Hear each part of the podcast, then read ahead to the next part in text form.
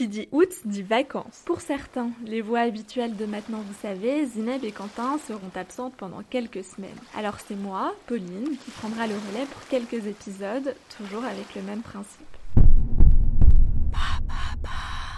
Qu'est-ce que le nitrate d'ammonium?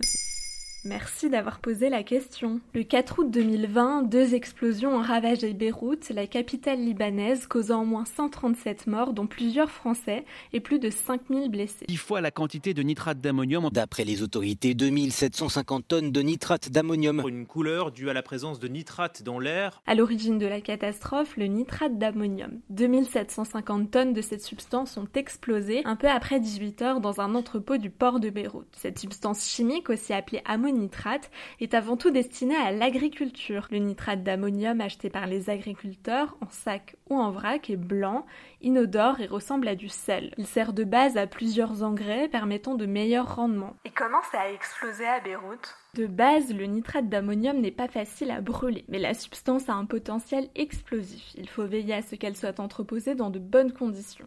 À plus de 210 degrés, le nitrate d'ammonium solide se décompose en gaz.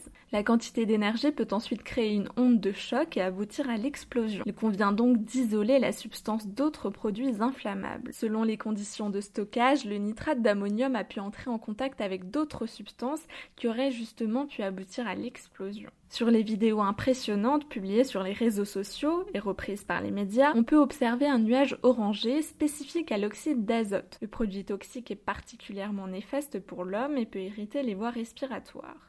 Mais il reste pour l'instant difficile de connaître les circonstances exactes. Une enquête devrait permettre de comprendre les failles de sécurité ayant abouti à la catastrophe. Mais comment c'est possible de stocker une telle quantité? Alors justement, beaucoup de Libanais se posent cette question. Les 2750 tonnes étaient stockées dans le port depuis 6 ans. Les autorités libanaises ont reconnu qu'il n'y avait aucune mesure de précaution. Le directeur des douanes dit avoir alerté 6 fois sur la dangerosité des stocks sans que rien n'aboutisse. Le nitrate d'ammonium provient d'un cargo moldave parti de Géorgie en septembre 2013, direction le Mozambique, mais il n'a jamais atteint les côtes africaines et a été stoppé à Beyrouth pour des raisons techniques et finalement il n'a jamais pu repartir. Et on a déjà connu d'autres explosions causées par la présence de nitrate d'ammonium? Oui, malheureusement, ce n'est pas la première fois que cette substance est à l'origine de catastrophes comme celle-ci. La première remonte à 1916 au Royaume-Uni. Le feu avait débuté dans une fabrique de munitions dans le Kent, faisant exploser une réserve de nitrate d'ammonium. C'est ensuite à Oppau, en Allemagne, en 1921, que 561 personnes sont mortes. En 1947, au Texas, 2100 tonnes de nitrate d'ammonium ont explosé dans un cargo français. La même année, à Brest, le cargo norvégien Ocean Liberty, transportant 3000 tonnes de nitrate d'ammonium et de pétrole, avait détruit 4000 habitations et tué 26 personnes.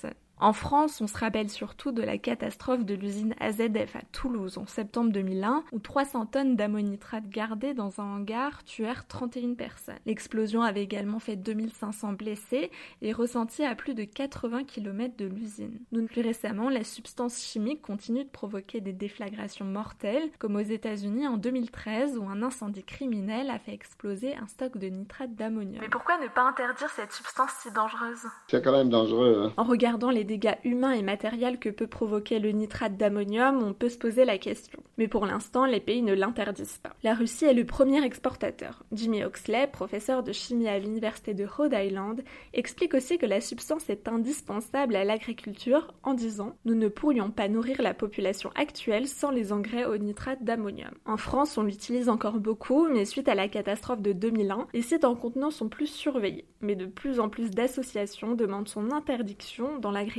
notamment. Voilà ce qu'est le nitrate d'ammonium.